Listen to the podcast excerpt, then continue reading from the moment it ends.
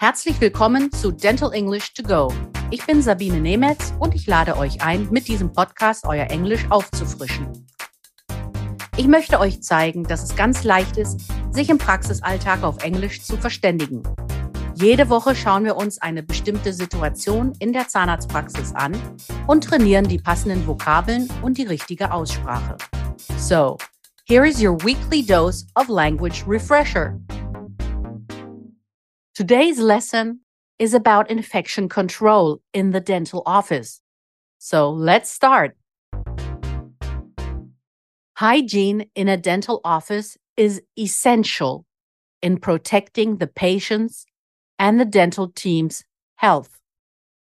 Hygiene ist in einer Zahnarztpraxis unerlässlich, um die Gesundheit der Patienten und des Praxisteams zu schützen. Patients will not necessarily talk or ask you about it as they expect good hygiene standards and infection control precautions in every dental office. So it is important that you tell them about it. Here are some sentences you can use to inform your patient.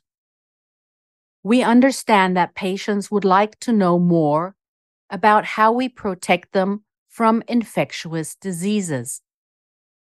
In our dental office, you may rest assured that your health is our main concern.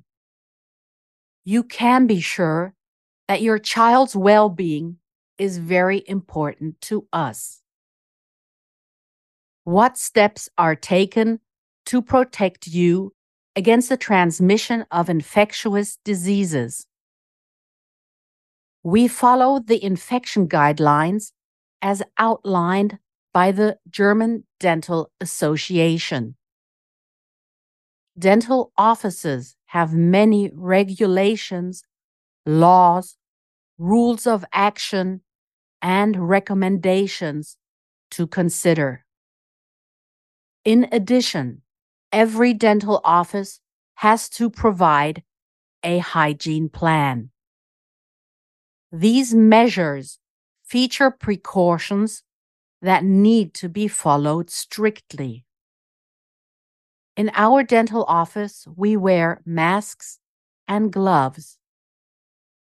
We also wear protective eyewear during dental treatment. All dental instruments are sterilized. All treatment room surfaces and equipment are thoroughly disinfected. After dental procedures, windows are opened to ventilate the treatment room. We process all needles and contaminated materials according to the regulations after each patient. Proper sterilization and disinfection are effective in preventing the transmission of infectious diseases. We are happy to talk with you and answer any questions you may have concerning the prevention of disease transmission in our dental office. Please be assured that the most current infection control procedures are used in our dental office.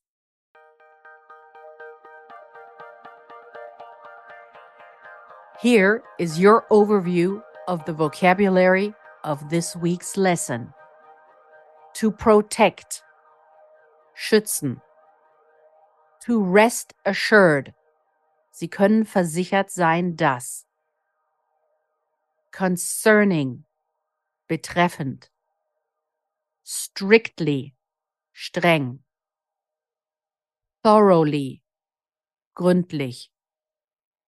Regulations, Vorschriften, laws, Gesetze, recommendations, Empfehlungen, rules of action, Richtlinien, Verhaltensmaßregeln, protective eyewear, Schutzbrille, gloves, Handschuhe, Precautions, Vorsichtsmaßnahmen, Schutzmaßnahmen. Ventilation, Lüften. Needles, Nadeln. Das war unsere Lesson für diese Woche. Nächste Woche vertiefen wir das Thema Hygiene weiter. Wenn ihr noch mehr Dentalenglisch trainieren wollt, empfehle ich euch mein Buch Dental English, erschienen im Quintessenz Verlag oder auch die Monatszeitschrift Team Journal. Hier findet ihr in jeder Ausgabe eine Übung. Vielen Dank fürs Zuhören. Wenn es euch gefallen hat, dann abonniert diesen Podcast. Es gibt jeden Montag eine neue Folge. Überall, wo es Podcasts gibt. Wenn ihr Fragen habt, dann schreibt auf Instagram oder an podcast.quintessenz.de. Alle Links und Adressen findet ihr auch in den Show Notes. Ich sage goodbye and see you next week.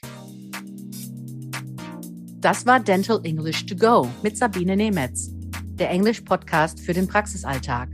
Ein Quintessence-Podcast.